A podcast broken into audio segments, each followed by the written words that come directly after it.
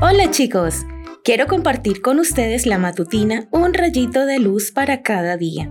Hoy escucharemos respeto por la vida animal.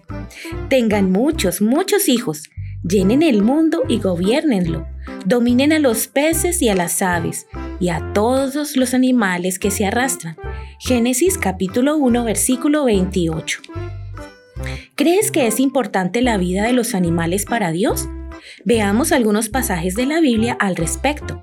En Génesis 9, donde se relata la salida del arca de Noé, su familia y los animales, luego de haber sobrevivido al diluvio, vemos a Dios haciendo un pacto, una promesa. Lo interesante es que no se limitó a Noé y su familia solamente. Mira lo que dicen los versículos 9 y 10. Yo voy a establecer mi alianza con ustedes y con sus descendientes, y con todos los animales que están con ustedes y que salieron de la barca. El Salmo 147, 9 dice, Él da de comer a los animales y a las crías de los cuervos cuando chillan. Dios se preocupa de alimentar a los animales. En el libro de Jonás vemos al profeta cuestionándole a Dios por qué no había destruido a Nínive. Mira lo que Dios respondió. Pues con mayor razón debo yo tener compasión de Nínive, esa gran ciudad donde hay más de 120 mil niños inocentes y muchos animales. Jonás 4:11. Y también podemos leer las palabras de Jesús. ¿No se venden cinco pajarillos por dos moneditas? Sin embargo, Dios no se olvida de ninguno de ellos. Lucas 12:6. Vuelvo a preguntarte, ¿Es importante la vida de los animales para Dios? ¿Debería importarnos a nosotros también?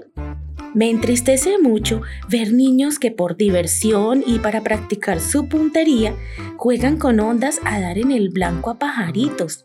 Me entristece ver gente que abandona cachorritos de gatos o perros en una caja y los pobres animalitos quedan a su suerte como si su vida no valiera nada.